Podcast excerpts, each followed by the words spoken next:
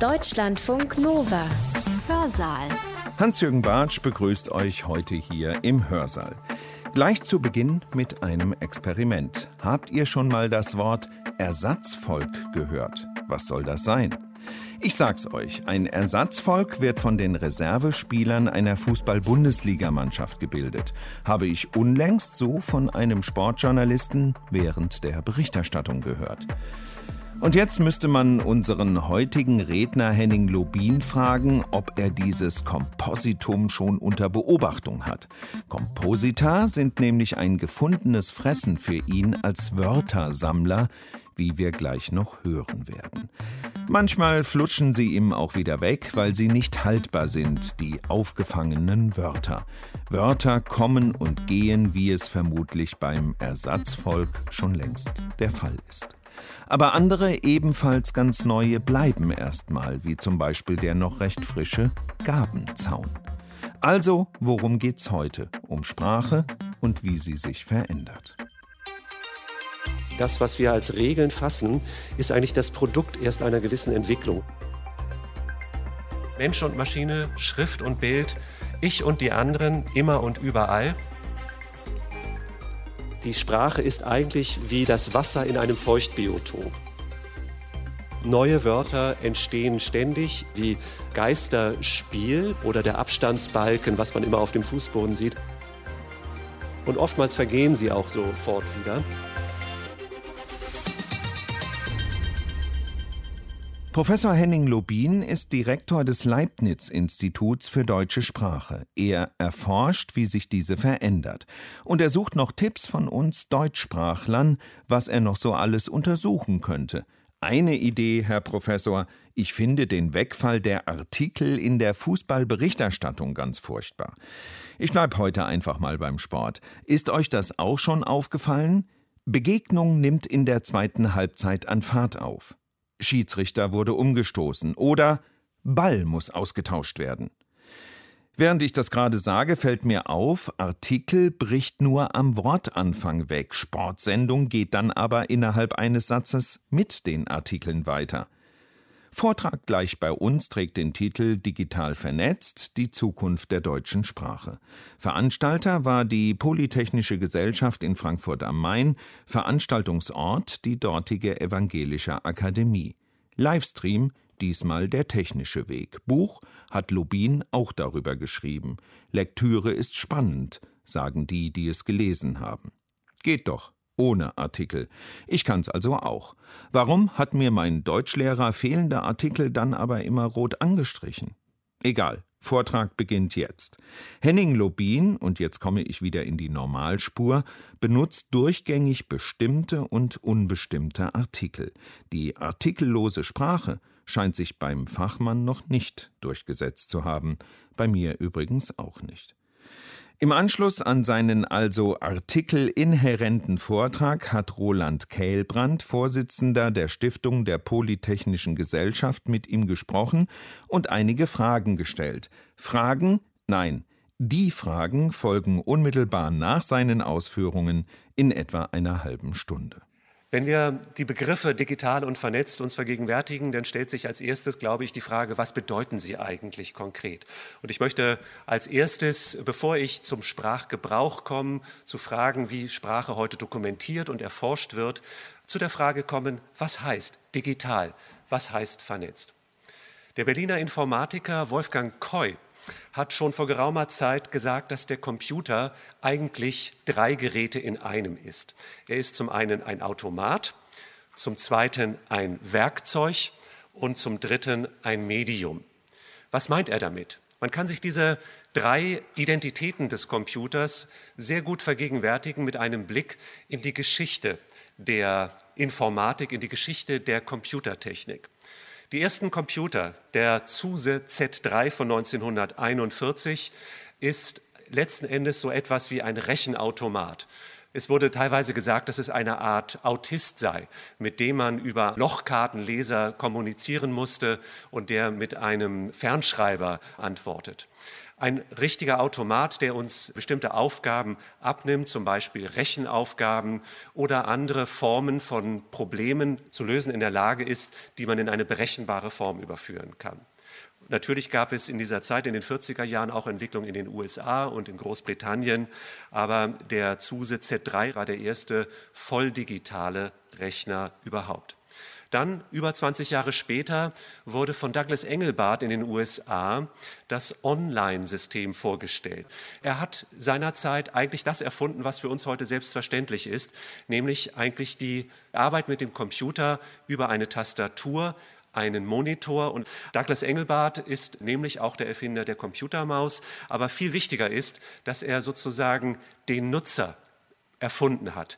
Den Umgang in einem sozusagen direkten Wege mit einem Computer. Und die ersten Computerbildschirme waren gar keine Fernsehbildschirme oder Spezialbildschirme, sondern das waren Radarbildschirme. Denn die Fernsehbildschirme jener Zeit konnten noch nicht mit Computersystemen verbunden werden. Schließlich der dritte Schritt, Ende der 80er Jahre, Tim Berners-Lee stellt das World Wide Web vor, ab 1989 entwickelt am CERN, dem Europäischen Kernforschungszentrum. Man kann sagen, dass hier die Vernetzung wirklich, obwohl das Internet zu diesem Zeitpunkt schon vorhanden war, einen ganz, ganz großen Schub genommen hat. Und Sie wissen ja alle, dass in den 90er Jahren eigentlich der Aufstieg des World Wide Web dann tatsächlich überhaupt nicht mehr aufhaltsam gewesen ist. Nach also Automatisierung der Datenintegration, denn dieses Online-System von Engelbart hatte als erstes Element überhaupt, als erster Rechner die Möglichkeit, grafische Verarbeitung auch mit in den Rechner einzubringen, ging es jetzt hier um die Vernetzung. Ich möchte einen vierten Schritt anfügen, und zwar ist das die Miniaturisierung. Das ist in aller Munde, das wissen wir alle, dass die frühen Rechner, die großen IBM Mainframes ganze Sporthallen füllten und enorm aufwendig zu betreiben waren. Und trotzdem haben sie nur einen Bruchteil der Leistung unserer heutigen Smartphones gehabt und auch nur einen Bruchteil dessen, was zum Beispiel dieses Smartphone 2007, das erste überhaupt vorgestellte von der Firma Apple, das iPhone, zu leisten imstande waren. Man kann sagen, dass diese Technisierungsschritte, diese technischen Entwicklungen zu vier, sagen wir mal, Tendenzen geführt haben, die man so ein bisschen wissenschaftlicher als Hybridität, also die Zusammenarbeit von Mensch und Maschine, als Multimodalität, als das Zusammenfließen unterschiedlicher Zeichenarten, Schrift, Bild, Grafik, Video, Ton, als Sozialität, die durch Vernetzung bewirkt wird, also Menschen werden miteinander verbunden oder Menschen werden über Informationen miteinander verbunden und schließlich auch die Überallheit, die Ubiquität dessen, was wir in einem Computer besitzen. Diese vier grundsätzlichen Tendenzen kann man aber auch etwas, sagen wir mal, besser greifbar bezeichnen. Und ich möchte sie hier als Mensch und Maschine benennen. Was also macht den Menschen aus in seiner Zusammenarbeit mit der Maschine? Was macht die Schrift oder vielleicht auch allgemeiner gesagt die Sprache aus in ihrer Kopplung mit Bild, in ihrer Kopplung mit Visualität ganz generell? Was macht das Ich aus, das mit anderen verbunden wird? Verbunden wird in einem Netz der Kommunikation, in dem wir uns natürlich ohne technische Hilfsmittel normalerweise, wenn nicht gerade eine Corona-Pandemie-Situation besteht, befinden, aber die durch technische Mittel sehr stark unterstützt wird. Und was bedeutet es, immer und überall einen Computer zur Verfügung zu haben, wie das heute für uns eigentlich selbstverständlich erscheint. Diese vier Tendenzen möchte ich gerne in eine Verbindung bringen mit verschiedenen Aspekten der Sprachbetrachtung. Zum einen, das ist der erste Aspekt, den ich ansprechen möchte, der Sprachgebrauch. Wie nutzen wir Sprache unter den Bedingungen von Mensch- und Maschine-Nutzung, von Schrift und Bild, ich und die anderen, immer und überall, Multimodalität, Sozialität, Ubiquität und so weiter. Und danach werde ich darauf zu sprechen kommen, was es heißt für die Erforschung und vor allem auch für die Dokumentation der Sprache, der deutschen Sprache, wenn wir eben mit diesen digitalen Tendenzen konfrontiert sind. Schauen wir uns also zunächst diesen Bereich an und ich möchte Ihnen das anhand von einigen Beispielen darstellen. Also zuerst mal Mensch und Maschine und vielleicht kommt Ihnen als allererstes dabei das unterstützte Schreiben auf dem Smartphone in den Sinn. Denn wenn Sie eine Nachricht, eine Mail oder auch nur eine WhatsApp-Nachricht auf Ihrem Smartphone schreiben, dann werden Sie normalerweise durch Mittel der Computerlinguistik dabei unterstützt. Entweder indem Ihnen ein Wortvorschlag gemacht wird. Hier sind die drei Buchstaben PHI eines Wortes, das noch nicht vollständig ist, eingegeben. Und es wird mir da unten nicht der Name Philipp oder das Wort Philosophie angezeigt, sondern Philine. Philine ist der Name meiner Tochter und das System weiß, dass ich sehr oft den Namen, das Wort Philine verwende, weil ich hier oft irgendwelche Nachrichten oder Mails oder so etwas schreibe.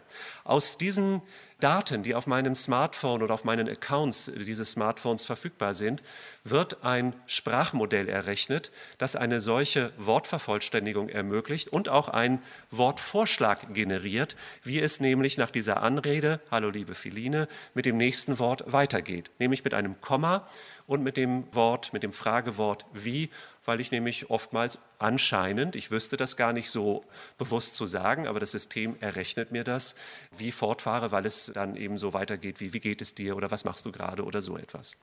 Das ist also ein ganz einfaches Beispiel für eine Art zu schreiben, die nicht mehr alleine nur den Menschen betrifft, sondern in einem Zusammenspiel mit dem Computer geschieht.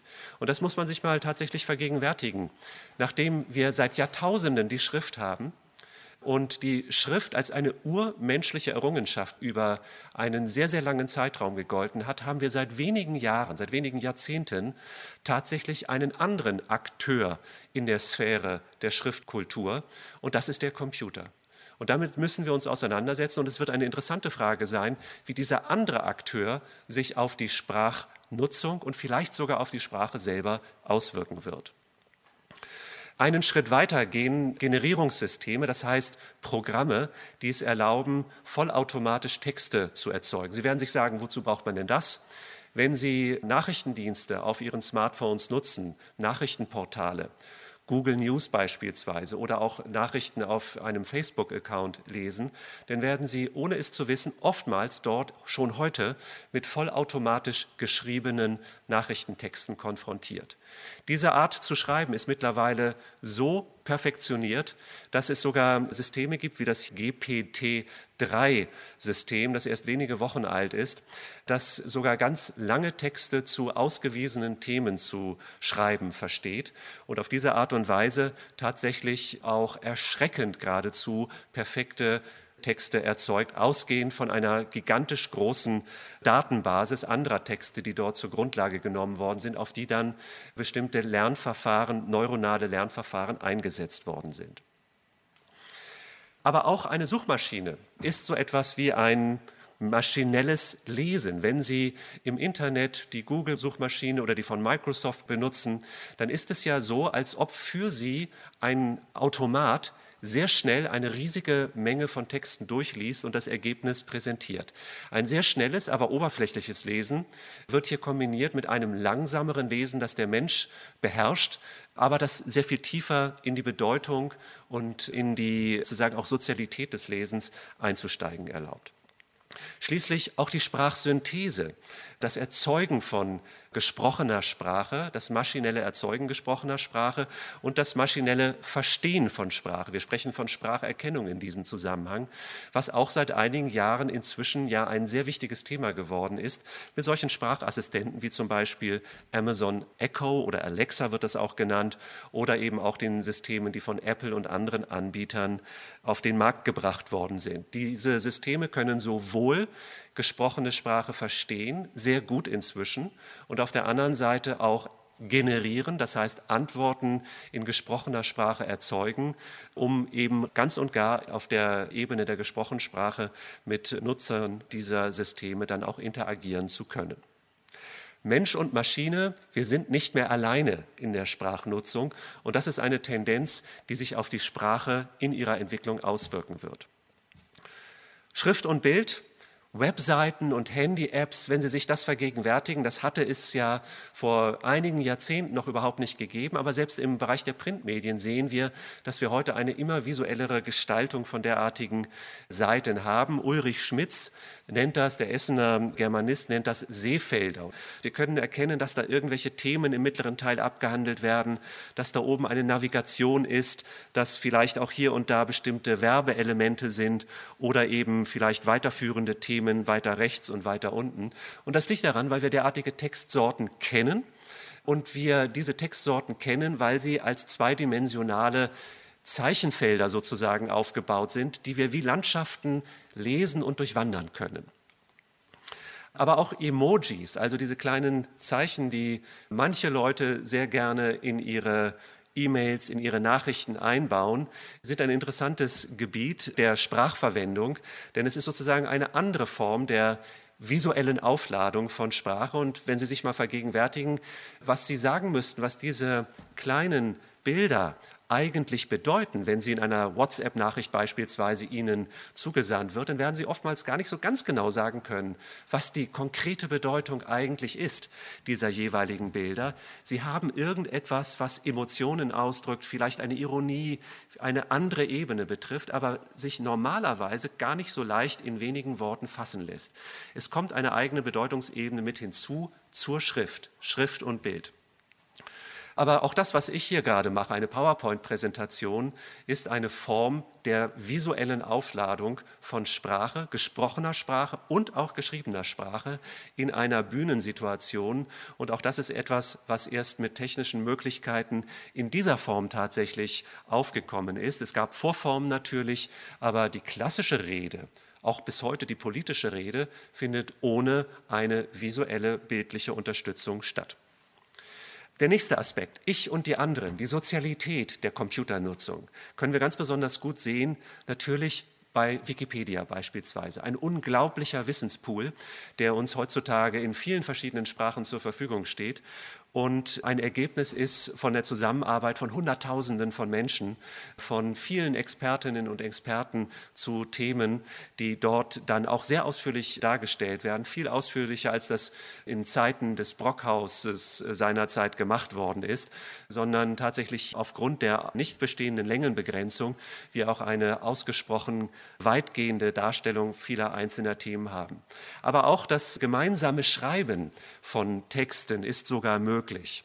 Nicht nur das hintereinander gesetzte Arbeiten gemeinsam an einem Text, sondern gleichzeitig in einem Text zu arbeiten. Es gibt verschiedene Schreibtools, die das ermöglichen, wie zum Beispiel Etherpad, ein solches kollaboratives Schreibtool, wo hier gerade 15 Personen gleichzeitig eine Übersetzung vom Englischen ins Französische durchführen. Und das ist etwas, was natürlich rein praktisch auf einem traditionellen Schreibmedium wie einem Stück Papier so einfach nicht möglich wäre. Schließlich das soziale Lesen, das ist eine ganz ähnliche Tendenz. Sie kennen das vielleicht auch manchmal, wenn man zum Beispiel auf einem Lesegerät, einem digitalen Lesegerät, ein Buch, ein Roman liest, wird eingeblendet, dass eine bestimmte Stelle auch von anderen Personen schon markiert worden ist.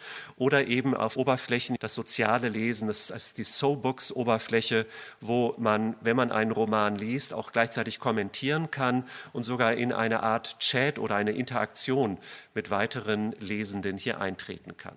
Und dann natürlich immer und überall die Ubiquität der Nutzung von Computern. Was bedeutet das für das Lesen und Schreiben, für die Nutzung von Sprache überhaupt? Natürlich telefonieren wir in Situationen, in denen früher überhaupt gar kein Telefon verfügbar war. Aber selbst die schriftsprachliche Nutzung ist heute eine Nutzung. Auf dem Fahrrad zu lesen auf seinem Handy, denn das ist auch etwas, was möglich ist, mit einer einzigen Hand frei zu schreiben. Mit einem Stück Papier und einem Stift brauchen Sie immer eine Unterlage. Ich komme zu dem zweiten Aspekt nach dem Sprachgebrauch, zur Dokumentation und Erforschung der Sprache. Denn diese Formen des Sprachgebrauchs besitzen sozusagen auch einen weiteren Aspekt, nämlich wie wir in der Sprachwissenschaft heute am Institut für deutsche Sprache in Mannheim mit derartigen Möglichkeiten umgehen, um gerade auch diese aktuellen, sich vollziehenden Änderungen im Sprachverhalten erfassen zu können. Das ist etwa im Bereich der maschinellen Unterstützung der Arbeit mit Sprache die Verwendung sehr großer Textkorpora. Textsammlungen, wir nennen sie Corpora, beispielsweise das Deutsche Referenzkorpus am Leibniz-Institut für deutsche Sprache, DERECO, was an die 45 Milliarden laufende Wortformen besitzt, aus allen möglichen Texten unterschiedlicher Textsorten, aus allen Gebieten auch, in denen die deutsche Sprache verwendet wird. Und dieses eine Grundlage darstellt für die Erforschung eben der Sprachverwendung heute und auch in der jüngeren Vergangenheit, denn derartige Corpora werden mittlerweile kontinuierlich, zumindest seit den 60er Jahren, auch aufgebaut. Der als erster ein solches Korpus überhaupt aufgebaut hat, und zwar nämlich der Dominikaner Pater Roberto Busa, ein Italiener, der bei der Erforschung der Schriften von Thomas von Aquin schon in den 40er Jahren auf die Idee kam, dafür einen Computer einzusetzen, nämlich einen IBM 705-Rechner, ein großer Mainframe-Rechner, wo er tatsächlich Wortlisten der Werke von Thomas von Aquin eingibt. Er hat sich 30 Jahre damit befasst. Dieser Index Thomisticus der Werke Thomas von Aquins ist in den 80er Jahren dann auch in 56 Bänden und auch online später erschienen und gilt als sozusagen die Geburtsstunde dessen, was man heute digitale Geisteswissenschaften nennt. Und zugleich war es die Geburtsstunde auch der Nutzung großer digitaler Textsammlungen aber auch in Hinsicht auf die Verbindung von Sprache, Schrift mit Visualität haben wir heute in der Untersuchung von Kommunikationsverhalten Möglichkeiten an der Hand, die uns ganz neue Dimensionen öffnen, nämlich beispielsweise die, zu erfassen, wo ein Mensch beim Lesen eines Textes hinschaut. Das ist ein wichtiges Instrument beispielsweise, um auch zu verstehen, wie überhaupt Textseiten, Sehfelder, Webseiten wahrgenommen werden, an welche Stellen geschaut wird, was sozusagen die Aufmerksamkeit auf sich zieht und an welchen Stellen das nicht passiert. Schließlich auch natürlich die Erfassung von Sprache in Situationen in corpora. Schriftsprachliche Korpora bilden eine sehr wichtige Grundlage, aber auch gesprochensprachliche Korpora in Gestalt von Videoaufzeichnungen. Und das ist etwas anderes, was wir am Leibniz-Institut für deutsche Sprache sehr intensiv betreiben, nämlich die Erfassung von Sprachdaten spontansprachlicher Art oder halbspontansprachlicher Art, beispielsweise in Parlamentsdebatten dass diese Sprachdaten schriftlich transkribiert werden, wie wir es nennen, also in eine schriftliche Form nach einem bestimmten Schema gebracht werden, damit man sie auch untersuchen kann in ihrer ganzen Dynamik und natürlich auch in ihrem Zusammenhang dessen, was im Video zu sehen ist. Das ist eine ganz wichtige Quelle für die Untersuchung von sprachlichem Verhalten, schriftsprachlichem, gesprochensprachlichen, sprachlichen Verhalten. Was wir allerdings heute haben, ist, dass eben mit den sozialen Netzwerken auch eine, ja, doch recht neue Art auch Sprache zu nutzen, Schriftsprache zu nutzen, aufgekommen ist, nämlich sie in einer eher informellen Art und Weise zu nutzen. In sozialen Medien etwa. Ich habe Ihnen auch hier ein Beispiel mitgebracht. Das ist aus einem Newsportal, wo man sich hier über die Frankfurter Altstadt und die architektonische Situation hier in der Innenstadt von Frankfurt auseinandergesetzt hat. Es geht hier jetzt nicht um den Inhalt, aber Sie sehen natürlich, dass man in solchen Texten, und das glaube ich, das wissen Sie auch alle, Phänomene findet, die man in stärker kontrollierten sprachlichen Verlautbarungen so nicht findet. Beispielsweise die vielen Fehler, die hier drin sind, die vorkommen von das müssten welche sein, die mit zwei S geschrieben werden. Das muss müsste mit, ebenfalls mit zwei S und nicht mit SZ geschrieben werden. Das Ganze jeweils müsste groß geschrieben werden. Genauso fehlen hier an diesen ganzen Stellen Kommas. Genau genommen ist fast überhaupt gar kein Komma in diesem Text hier enthalten. Das einzige Komma, das hier erscheint, müsste noch nicht mal erscheinen, sondern wäre eigentlich besser durch einen Punkt ersetzt. Das ist eine Form von sprachlicher, sozusagen sehr informeller, alltäglicher Nutzung schriftlicher Sprache, die uns natürlich auch gerade interessiert, das informelle private Schreiben. Wie sehr wirken eigentlich die Regeln des amtlichen Regelwerks auf ein solches Sprachen ein, gerade auch in Situationen, wo sich da etwas geändert hat, nach den großen Reformen 96 und der kleineren 2006. Und wir können da eben nachvollziehen, was sich durchsetzt und was sich nicht durchsetzt. Eine wichtige Aufgabe, die der Rat für deutsche Rechtschreibung auch innehat. Schließlich die Netzwerkanalyse, die wir natürlich haben oder durchführen können, wenn wir diese sozialen Mediadaten auch zur Verfügung haben. Stellen Sie sich vor, Facebook, ein Netzwerk, in dem Millionen und Abermillionen von Menschen miteinander kommunizieren und sozusagen in einer nachvollziehbaren Weise miteinander verbunden sind. Das bedeutet natürlich auch, dass wenn diese Daten einem zur Verfügung stehen würden, man kommt natürlich nicht so ohne weiteres an solche Daten heran. Insofern ist das auch eine sehr interessante und wichtige Frage für uns im forschungspraktischen Sinne. Aber stellen Sie sich vor, dass Sie an diese Daten herankommen würden und man nachvollziehen könnte, wer mit wem kommuniziert und wer danach dann angeschrieben wird und wer wieder der Nächste in dieser Kette ist und wie die miteinander vernetzt sind. Wo laufen diese Kommunikationsprozesse zusammen? Wo sind Personen, die ganz besonders wichtige Knotenpunkte darstellen? Wo sind Untergemeinschaften, die sozusagen sich in dieser Kommunikation herausentwickeln? Dann werden Sie feststellen, dass da enorm interessante sozusagen soziale Prozesse drin abgebildet werden und solche sozialen Prozesse auch die Grundlage für Sprachwandel darstellen. Nicht nur auf Facebook natürlich, sondern immer schon. Wir Menschen sind auch, auch diese fünf, sechs Menschen, die jetzt in diesem Raum sich befinden, leider nur so wenige, bilden ein soziales Netzwerk, sprechen miteinander in unterschiedlichen Konstellationen, genauso wie wir das in unserem Alltag, im Beruf und überall machen, auch mit medialer Unterstützung. Aber wir können, wenn wir derartige Daten von sozialen Netzwerken heute verwenden, diese Vernetzungen tatsächlich nachvollziehen. Und das macht es so enorm interessant, derartige Daten heranzuziehen, um sozusagen Prozesse des Sprachwandels live betrachten zu können. Ich will Ihnen dazu nur einen Eindruck verleihen. Wenn man einen Blog betreibt, ich habe bei den Silox von Spektrum der Wissenschaft beispielsweise den Blog Die Engelbart-Galaxis und einige dieser Beiträge manchmal werden intensiv kommentiert. Und wenn man diese Kommentare dann in ihrer gegenseitigen Bezugnahme darstellt, dann bekommen sie ein sehr großes Netzwerk von thematischen Bezugnahmen und Weiterbezügen und Weiterführungen. Das hat sich hier teilweise über vier Wochen hingezogen, die sie in einer solchen Art und Weise netzwerkmäßig darstellen und natürlich auch analysieren können. Darüber hinaus gibt es jede Menge zusätzliche Daten, also beispielsweise wann mit welcher Intensität über diesen Blog kommuniziert worden ist, wie viele Seitenansichten es gab, wie viele User auf diese Seiten zugegriffen haben, wie viele Kommentare aufgekommen sind, wo diese Kommentare abgefasst worden sind und auf was für Beiträge in diesem Blog sie sich bezogen haben. All das sind Informationen, die wir haben und die tatsächlich ausgewertet werden können. Schließlich als letzter Punkt die Möglichkeit, Stichwort Smartphone, Sprache überall auch erfassen zu können. Das ist natürlich aus Datenschutzgründen nicht einfach so möglich. Man braucht Personen, Versuchspersonen, Menschen, die einen dabei unterstützen und bereit sind, derartige Spracherhebungen auch zu unterstützen. Ich komme gleich noch mal ganz kurz darauf zurück.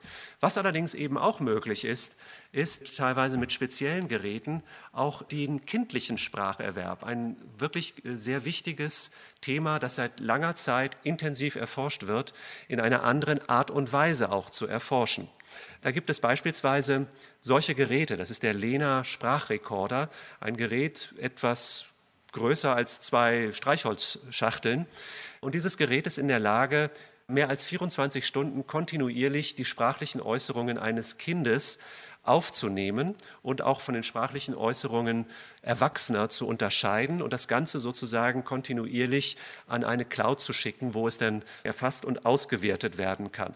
Es gibt von der Firma, die das herstellt, sogar Spezialkleidung, wo man auf der Brust dieses Lena-Gerät sogar einschieben kann, um dann derartige Sprachaufzeichnungen durchzuführen. Also das ist etwas, das hätten sich diejenigen, die sich mit Spracherwerbsfragen in den 70er oder 80er Jahren, auch eine der großen Zeiten in der Erforschung derartiger Fragen befasst haben, nicht erträumen lassen, dass man den Spracherwerbsprozess von Kindern womöglich irgendwann mal vollständig erfassen kann, und zwar von Geburt an bis vielleicht zum Alter von fünf oder sechs Jahren. Auch hier, auch bei Kindern, stellen sich natürlich die gleichen Datenschutzfragen, wie sie sich auch bei Erwachsenen stellen.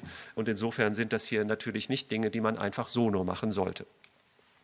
Ja, Sprachgebrauch, Dokumentation und Erforschung in Bezug auf diese vier Tendenzen, die man aufgrund der Entwicklung der Digitalität und der Vernetzung ausmachen kann. Mensch und Maschine, Schrift und Bild, ich und die anderen, immer und überall.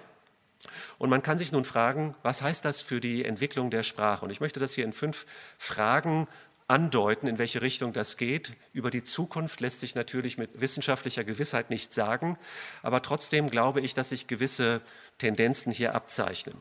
Wir kommunizieren mit Maschinen.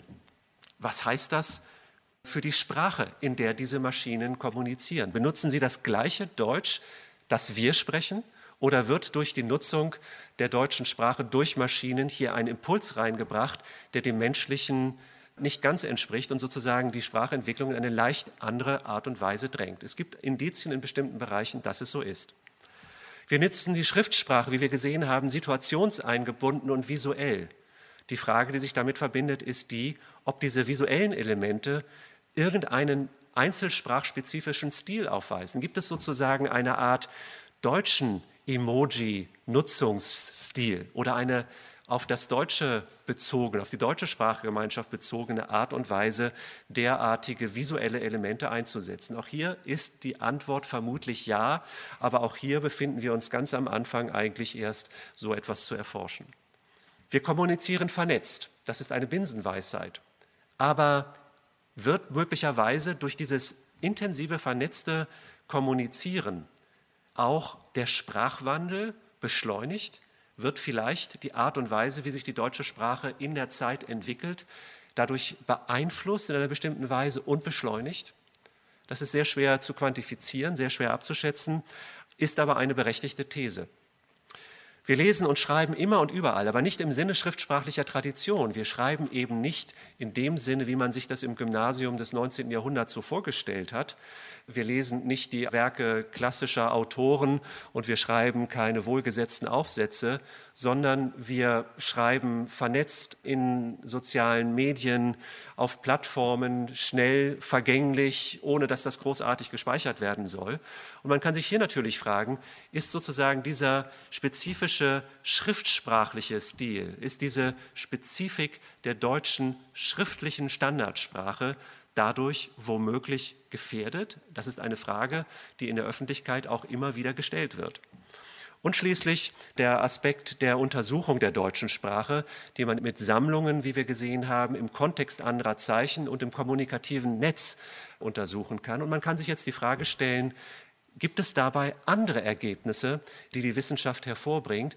Bekommen wir hier ein anderes Bild von Sprache? Und ich glaube, dass wir diese Frage klar mit Ja beantworten können. Und möglicherweise werden wir darauf in der Diskussion auch noch mal zu sprechen kommen. All diese Fragen, und damit komme ich jetzt auch zum Schluss, sind welche, die einer Erforschung harren in vielen Formen. Und wir auch heutzutage uns nicht so ganz leicht damit tun, derartige Fragen in einer Weise mit Sprach Daten zu hinterlegen, dass wir diese Fragen auch wirklich beantworten können. Und deshalb verfolgen wir am Leibniz-Institut für deutsche Sprache seit einiger Zeit das Projekt in Mannheim, ein Forum Deutsche Sprache aufzubauen. Und wir haben in diesem Jahr trotz der Corona-Pandemie hier doch ziemlich große Fortschritte machen können, dadurch, dass uns es ermöglicht wird, ein Konzept zu realisieren, bei dem wir nicht nur Veranstaltungen und ähnliches in einem entsprechenden Gebäude, was in Mannheim errichtet wird, durchführen, sondern dass wir versuchen wollen, einerseits eben ein Bild von Sprache zu vermitteln in einer Ausstellung und gleichzeitig die Besucherinnen und Besucher dieses Forums der deutschen Sprache zu animieren an der Erfassung ihrer eigenen Sprachform, ihrer Varietät, wie wir sagen, auch ihres Dialekts, ihrer Art der Sprachverwendung in den sozialen Medien, auch ihre Auffassung über Sprache uns mitzuteilen in einer Art gläsernen Sprachlabor, um mit diesen Daten zugleich auch Forschungsdaten zur Verfügung gestellt zu bekommen, in einer informierten, auch rechtlich abgesicherten Form, sodass hier sozusagen die Vermittlung der deutschen Sprache als einem Kulturgut auf der einen Seite mit der Erhebung von Sprachdaten zusammenfällt. Wir haben dazu von der Stadt Mannheim in diesem Jahr ein Grundstück bekommen und hier auf diesem alten Messplatz werden wir mit Unterstützung einer namhaften Stiftung aus Heidelberg, der Klaus Tschirrer Stiftung, bis 2027 ein ca. 4800 Quadratmeter großes Gebäude errichten, in dem wir diese Funktionen zusammenführen werden, um dann auf diese Art und Weise auch die Erforschung der deutschen Sprache, aber auch die Vermittlung als das, was uns alle in dieser Gesellschaft miteinander verbindet, auch in einer noch besseren Art und Weise, als das verschiedentlich geschieht, ermöglichen zu können. Das geschieht, wie gesagt, durch Unterstützung der Klaus-Schirrer-Stiftung, gefördert über das IDS durch Bund und Länder und der Stadt Mannheim, auch in Verbindung mit den weiteren deutschsprachigen Ländern. Ja, mit diesem kleinen Ausblick bin ich am Ende angelangt und ich freue mich jetzt auf unsere Diskussion. Ich danke Ihnen sehr herzlich. Vielen Dank, Herr Lubin. Das war ja wirklich ein Feuerwerk an einerseits neuartigen Verwendungsmöglichkeiten und auch technischen Kontexten von Sprache und andererseits aber auch von offensichtlich Spracherforschungsmöglichkeiten. Dieses Doppelbild haben Sie ja gezeichnet. Und natürlich kennen wir das erste Bild, weil wir es ja ständig verwenden. Wir wissen natürlich aus eigenem Nutzungsverhalten, dass wir mit Smartphones ständig zu tun haben, dass wir tatsächlich auch kollaborativ an Texten arbeiten, dass wir vielleicht auch in Messenger-Services nicht immer unbedingt grammatikalisch korrekt schreiben, obwohl ich mir ehrlich gesagt immer Mühe gebe, dass es immer richtig ist. Aber viele tun es auch nicht. Es ist nicht unbedingt die Norm, dass man das muss. Also dieses Sprachverhalten im Kontext von Mensch und Maschine, Mensch und Computer und den ungeheuerlichen Möglichkeiten, die uns die Digitalisierung auch sprachlich, kommunikativ bietet. Das ist, glaube ich, vielen bewusst. Aber wie sich die Sprache dadurch verändert, das ist natürlich etwas, was sich der normale Mensch jetzt nicht ständig fragt, weil wir nicht alle Sprachwissenschaftler sind, auf der Schildergasse in Köln oder auf der Zeile in Frankfurt. Und das ist natürlich dann wiederum interessant von Ihnen zu hören, welche Möglichkeiten der Erforschung jetzt eben andererseits auch durch diese neuen digitalen Instrumente bestehen. Und mich würde interessieren, als allererste Frage, die sich mir schon bei der Lektüre Ihres Buches auch aufgedrängt hat, ist, was finden Sie heraus? Sie haben beschrieben, was man machen kann. Das ist fantastisch. Man kann riesige Corpora einlesen. Man kann wahrscheinlich dann analysieren, wie sich Wörter verändern. Sie können den Sprachwandel messen. Aber können Sie uns ein paar Ergebnisse nennen. Was kommt dabei zum Beispiel ganz präzise heraus? Können Sie messen, wie beispielsweise in welcher Geschwindigkeit neue Wörter entstehen, aufscheinen, sich verbreiten? Es gibt da ja auch von der Statistik entsprechende Untersuchungen. Können Sie das uns ein bisschen beschreiben, dass es mal greifbar wird? Was kommt dabei heraus und was kommt auch bei Ihrem riesigen Forum, zu dem man Ihnen nur gratulieren kann, was da jetzt aufgebaut werden wird? Was ist da zu erwarten an Ergebnissen? Ja, das ist wirklich in der Tat natürlich eine absolut zentrale Frage. Und Sie haben einen Aspekt angesprochen, der tatsächlich sich in einer sehr guten Art und Weise untersuchen lässt, bei dem uns auch sehr viel Interesse entgegengebracht wird und sehr viel auch mediale Aufmerksamkeit, nämlich der Bereich der neuen Wörter. Neue Wörter entstehen ständig in einer Situation, in einem Zusammenhang, in den Medien beispielsweise oder auch, weil sie teilweise geschaffen werden in einem fachsprachlichen Zusammenhang. Und oftmals vergehen sie auch sofort wieder. Aber wie die Dynamik von neuen Wörtern ist, warum entstehen sie, welche Art sind eigentlich diese Wörter und wann vergehen sie wieder, ist eine ziemlich komplexe Aufgabe sozusagen in einem Überblick zu erfassen.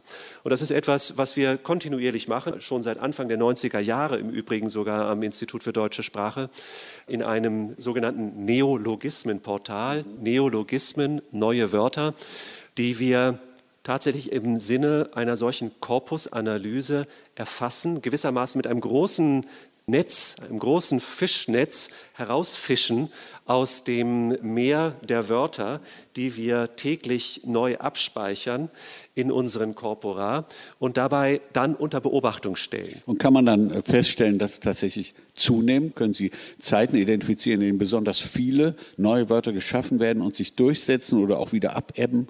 Das wäre ja doch interessant und kann man das dann auch auf einen Ursprung oder eine Ursache zurückführen? Also man kann es ganz gut tatsächlich auf Wellen zurückführen. Wenn Sie sich derartige Sammlungen ansehen, dann kann man beispielsweise da eben auch bestimmte Sachgebiete herausfinden oder sozusagen sich bestimmte Sachgebiete anzeigen lassen. Und Sie können daran erkennen, dass bestimmte Arten von Inhaltsgebieten einen großen Schub zu bestimmten Zeiten in Hinsicht auf die Entwicklung neuer Wörter gewonnen hat. Was wir alle, glaube ich, mitbekommen haben, ist, dass Corona natürlich jetzt eine solche auch sprachliche Welle ausgelöst hat. Wobei äh, ich interessant fand, dass erstmal der Begriff Social Distancing mhm. sich verbreitet, wobei das ja im Deutschen ein soziales Distanzieren was ganz anderes bedeutet. Und dass dann aber dieser Begriff sich doch nicht durchgesetzt hat und das Abstand halten, das mhm. gute alte Abstand halten plötzlich wieder nach vorne kam, einfach offensichtlich, weil es verständlicher war. Ja, das ist sicherlich etwas, was dann teilweise wirklich der Effizienz, der Verständlichkeit geschuldet ist. Und wir haben an die tausend Wörter, über tausend Wörter erfasst, die aufgekommen sind, die unter Beobachtung stehen, von denen wahrscheinlich sehr, sehr viele nicht bleiben werden. Ja, aber es sind ja natürlich solche interessanten Wörter wie Geisterspiel, das ja schon vorher existierte, muss man sagen. Also ein Fußballspiel oder auch andere Sportarten ohne Zuschauer. Aber dann entstand daraus wiederum der Geistermeister, dass der Geistermeister Geister durch Geisterspiele ermittelt kreativ, wird. Ja. Und das sind natürlich wunderbare Entwicklungen, die man hat. Oder der Gabenzaun, ja, dass man sozusagen an Bedürftige jetzt in Corona-Zeiten Gaben einfach an den Zaun hängt. Daraus wird der Gabenzaun oder der Abstandsbalken, was man immer auf dem Fußboden sieht. Aber das zeigt ja auch zugleich die Fähigkeit der deutschen Sprache durch die Kombination, ganz einfache Kombination zweier Begriffe, Gabenzaun, Abstand halten, eben gleich wieder ein neues Wort zu schaffen, was aber jeder versteht, der die beiden Komponenten schon versteht. Ja, ganz genau. Wobei oftmals natürlich doch ein gewisser Kontext notwendig ist, um ein Wort zu verstehen.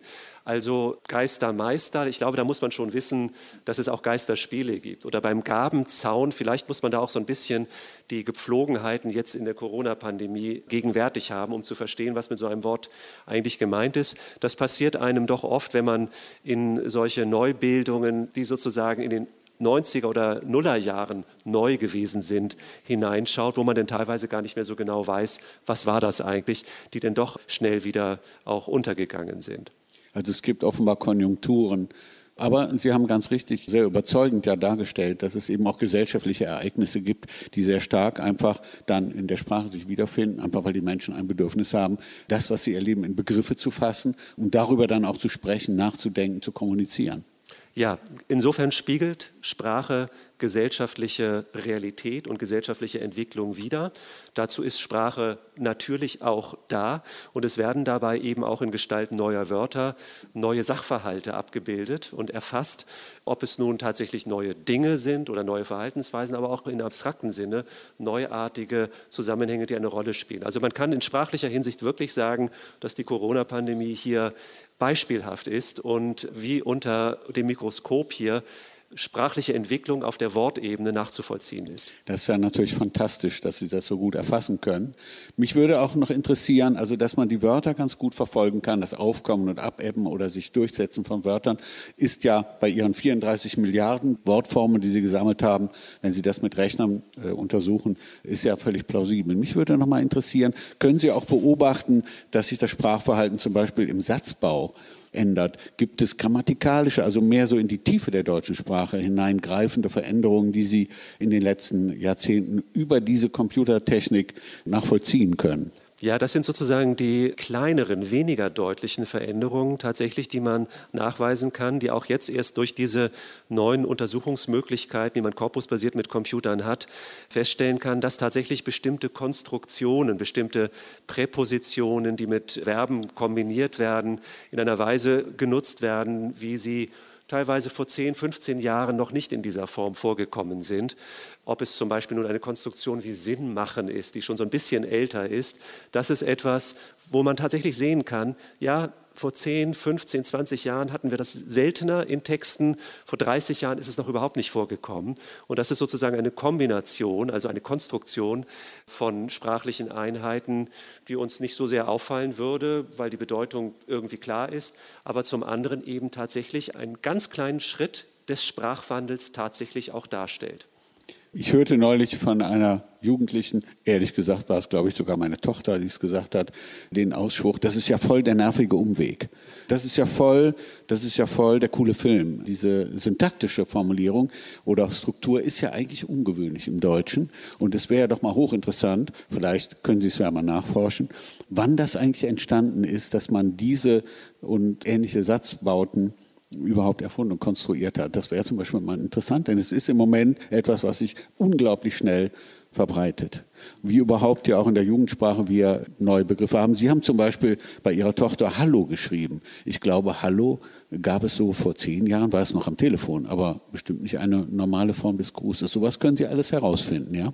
Ja, das ist in der Tat etwas, was auch nicht nur von uns, sondern auch im Fach der germanistischen Sprachwissenschaft sehr intensiv untersucht wird, diese Änderung auf kleineren Zeitskalen, weil wir halt durch diese sehr, sehr großen Sprachsammlungen heutzutage die Möglichkeiten dazu haben. Die Corpora, diese Sammlungen, erlauben einem nicht alles zu erfassen. Es sind auch gewisse systematische Lücken da drin enthalten, auch gerade echte Spontansprache finden wir darin nicht so häufig. Es ist viel aufwendiger, die zu erfassen und auch schriftlich umzusetzen, wenn sie auch vor allem nur mündlich geäußert ist.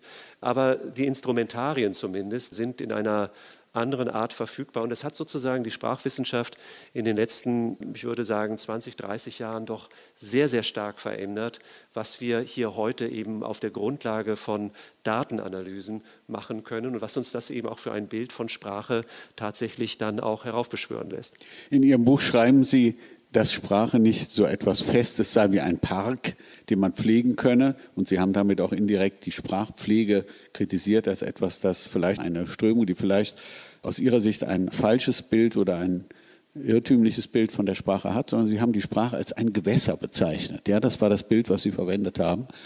Können Sie das noch mal ein bisschen genauer beschreiben? Bei Ihnen ist die Sprache von Netzen, von Geweben und dergleichen. Also man hat das Gefühl bei der Lektüre Ihres Buches, dass wenn Sie Sprache betrachten, Sie doch etwas, das sehr stark im Fluss ist und bei dem es Ihnen weniger um Regeln, um Normen und Strukturen geht, als um das, was im Grunde genommen im Fluss ist. Ist das eine neue Tendenz in der Sprachwissenschaft, dass man sich eigentlich von den grammatikalischen Kategorien löst, sie eher skeptisch betrachtet und eher das Ganze wie ein, wie soll ich das sagen, sagen, ein Biotop, gewissermaßen, ich glaube, der Begriff fällt bei Ihnen auch, betrachtet. Das wäre eine neue Sicht der Sprache auch. Ja, es ist aber keine Skepsis gegen Regeln oder Kategorien. Das kann man nicht sagen, sondern es ist eher der Aspekt, dass man sagt, das, was wir als Regeln fassen, ist eigentlich das Produkt erst einer gewissen Entwicklung oder der Zielpunkt einer Entwicklung, eine vielleicht auch eine gewisse Abstraktion von etwas, das aus einer Dynamik hervorgegangen ist.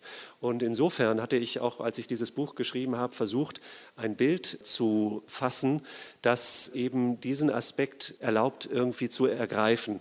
Und da bin ich darauf gekommen, zu sagen, die Sprache ist eigentlich wie das Wasser in einem Feuchtbiotop. In einem Feuchtbiotop gibt es Lebewesen, da gibt es vielleicht Fische und Pflanzen und so weiter. Und diese Lebewesen wissen eigentlich gar nicht, dass sie in der Sprache leben. Wir wissen es natürlich schon, aber bezogen auf unsere Muttersprache, auf das Deutsche in den meisten Fällen hier in diesem Raum jedenfalls, ist es eben so, dass wir sie automatisiert nutzen und eigentlich gar nicht groß darüber nachdenken müssen. Also eigentlich so wie ein Fisch im Wasser nicht über das Wasser nachdenken muss. Aber gleichzeitig ist das Wasser etwas, was den Fisch prägt in seiner Gestalt, in seinen Möglichkeiten, in seiner Ernährung, in allem. Das Wasser wird gehalten durch eine gewisse Uferanordnung, durch die Eigenschaften des Gewässers selber. Und wenn irgendwo tatsächlich ein Uferdurchbruch entsteht, dann fließt das Wasser sogar raus. Es fließt in neue Gebiete, vermischt sich vielleicht mit anderen Gegebenheiten, biologischen Gegebenheiten, die dort bestehen, verändert so ein bisschen seine Zusammensetzung sogar und wird zu einem anderen Wasser. Und in diesem Sinne glaube ich, dass unsere Sprache so etwas ist wie das kulturelle Wasser, in unserer Gesellschaft, die eine Art soziales Biotop darstellt. Und in diesem Sinne auch sozusagen Fließbewegung unterliegt. Wir können es natürlich beschreiben, aber sehr wichtig ist, sich zumindest vorzustellen, dass es in einer Art und Weise auch immer wieder sozusagen in Bereiche hineinfließt, wo es gebraucht wird, wo es sozusagen dann sofort funktionalisiert wird, um dann auch entsprechend genutzt zu werden. Ich wollte gerne wissen, die Zukunft der deutschen Sprache war ja auch Ihr Thema. Es gibt viele Menschen in unserem Land, die sich auch Sorgen um die Zukunft dieser Sprache machen, die Sorgen haben, was Anglizismen betrifft, die Sorgen haben, was möglicherweise auch abnehmende Rechtschreibfähigkeit betrifft, die Sorgen haben, was ein möglicherweise zurückgehendes Bildungsdeutsch betrifft, weil ja so viel geschrieben wird wie zwar noch nie, aber auch noch nie so viel falsch geschrieben wurde wie bisher also wenn man es mal an der Norm misst. Was würden Sie dazu sagen? Was würden Sie zur Zukunft der deutschen Sprache sagen? Eine Sprache, die ja immerhin, wie hat Ulrich Ammann mal gesagt, insgesamt von 285 Millionen Menschen in irgendeiner Art und Weise gesprochen oder mal gelernt oder angelernt worden ist. Hat diese Sprache eine Zukunft? Sehen Sie irgendwo Gefahren für diese Sprache oder sehen Sie einfach nur eine normale Veränderungsbewegung, wie sie in allen Sprachen eigentlich immer zu allen Zeiten zu beobachten war? Ich glaube, man muss diese Frage auf unterschiedlichen Schichten oder in unterschiedlichen Ebenen betrachten. Worüber ich mir keine Sorgen mache, ist, dass es die deutsche Sprache in absehbarer Zeit nicht mehr geben könnte. Eine Sprache, die von 100 Millionen Menschen muttersprachlich als Erst- oder Zweitsprache erlernt worden ist und von weiteren etwa 100 Millionen Menschen derzeit als Fremdsprache erlernt worden ist oder gerade erlernt wird, mindestens, Amon hat sogar noch höhere Zahlen, ist etwas, was nicht so ohne weiteres verschwindet. Und die Sorgen beziehen sich zumeist auf bestimmte Arten der Sprachverwendung, auf eine bestimmte bildungssprachliche Sprachverwendung beispielsweise oder die Rechtschreibung. Und in all diesen Bereichen ja, muss man sich Gedanken machen, wenn dort, sagen wir mal, Veränderungen sichtbar werden, die etwas letzten Endes mit Bildungsfragen zu tun haben.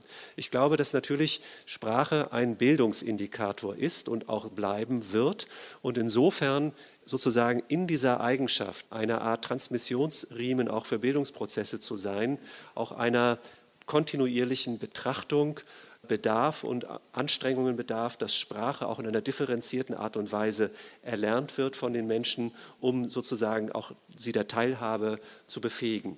Auf der anderen Seite muss man sagen, dass die Sorgen, die teilweise geäußert werden zum Anglizismeneinfluss beispielsweise oder auch zu neueren Entwicklungen, wenn man beispielsweise geschlechtergerechte Sprache sich vergegenwärtigt, es immer auf bestimmte Arten, sozusagen auf bestimmte Kommunikationsanlässe bezieht und man hier natürlich auch Tendenzen erkennt, die teilweise einhergehen mit allgemeineren gesellschaftlichen Tendenzen oder auf der anderen Seite, Stichwort Anglizismen, auch letzten Endes diese große Internationalität, die Deutschland, der deutschsprachige Raum überhaupt und die deutsche Gesellschaft nun mal aufweist. Eine Stadt wie Frankfurt zuallererst, muss man dabei ja auch sagen.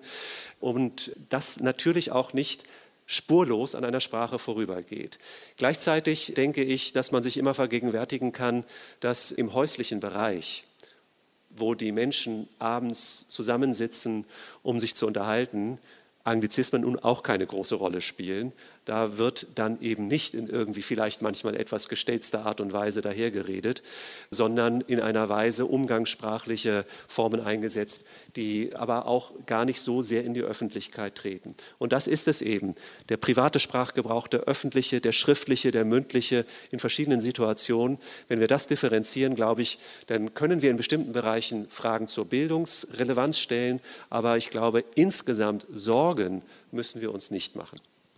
Letzte Frage von mir. Sie sind im Rat für deutsche Rechtschreibung. Das ist ja ein wichtiges Gremium, denn es entscheidet ja letztlich darüber, was tatsächlich als die richtige Art des Schreibens im Deutschen gilt. Mit welchen Fragen sind Sie da im Moment beschäftigt? Im Moment ist ein ganz wichtiges Thema das sogenannte amtliche Wörterverzeichnis. Das ist eine Art Wörterbuch, in dem die Schreibungen für ganz konkrete Wörter festgelegt werden. Das Regelwerk ist weitgehend stabil. Es wird auch an der Zeichensetzung gegenwärtig gearbeitet, aber vor allem die Umsetzung, die Darstellung, die Systematik wird dort gerade überarbeitet. Der Rat für deutsche Rechtschreibung hat ja 40 Mitglieder aus den sieben deutschsprachigen Ländern. Und insofern sind da die Prozesse auch teilweise etwas langwierig. Wir sind seit 2018 mit auch Fragen der geschlechtergerechten Schreibung konfrontiert, als uns nämlich die Senatsverwaltung von Berlin gefragt hat, wie ist denn das eigentlich mit dem Genderstern? Ist das ein Rechtschreibfehler oder nicht? Und sollte man das nicht vielleicht einführen oder zumindest als tolerabel oder so kennzeichnen? Und wir haben das seinerzeit in einer Sitzung im November 2018 als Thema vertagt, weil der Rat für deutsche Rechtschreibung rein auf den Gebrauch schaut, wie die Realität tatsächlich ist und nicht einfach etwas umsetzt, was vielleicht als wünschenswert oder nicht wünschenswert erscheint. Und in diesem Sinne werden wir das im nächsten Jahr erneut auf der Agenda haben. Ich glaube allerdings, dass wir in diesem Bereich keine Entscheidung pro oder contra Genderstern treffen werden, sondern vielmehr sagen werden, in welcher Weise bestimmte Zeichen in der Schreibung genutzt werden können oder nicht und vor allem, was zum Kernbestand der deutschen Orthographie gehört und was nicht. Denn es gibt auch Dinge, die die Schreibung betreffen, die aber nicht rein orthografisch determiniert sind. Und in diesem Sinne glaube ich, dass wir da eigentlich auch kein grundsätzlichen Problem entgegenzublicken haben. Das klingt nach einem sibyllinischen Urteil. Ich denke, wir werden Sie vielleicht noch mal fragen, wenn der Rat für deutsche Rechtschreibung zu der Frage sich geäußert hat, denn es ist ja natürlich eine heftige gesellschaftspolitische, sprachwissenschaftliche Debatte und das ist natürlich schon noch mal sehr interessant dann vielleicht zu hören. Vielleicht dürfen wir da noch mal auf Sie zukommen, Herr Lubin. Sehr gerne. Was wird aus unserer Sprache, nachdem wir das Monopol darauf verloren haben, seitdem auch Maschinen sprechen können? Henning Lobin gestattete uns einen tiefen Einblick in die aktuelle und künftige Entwicklung der deutschen Sprache.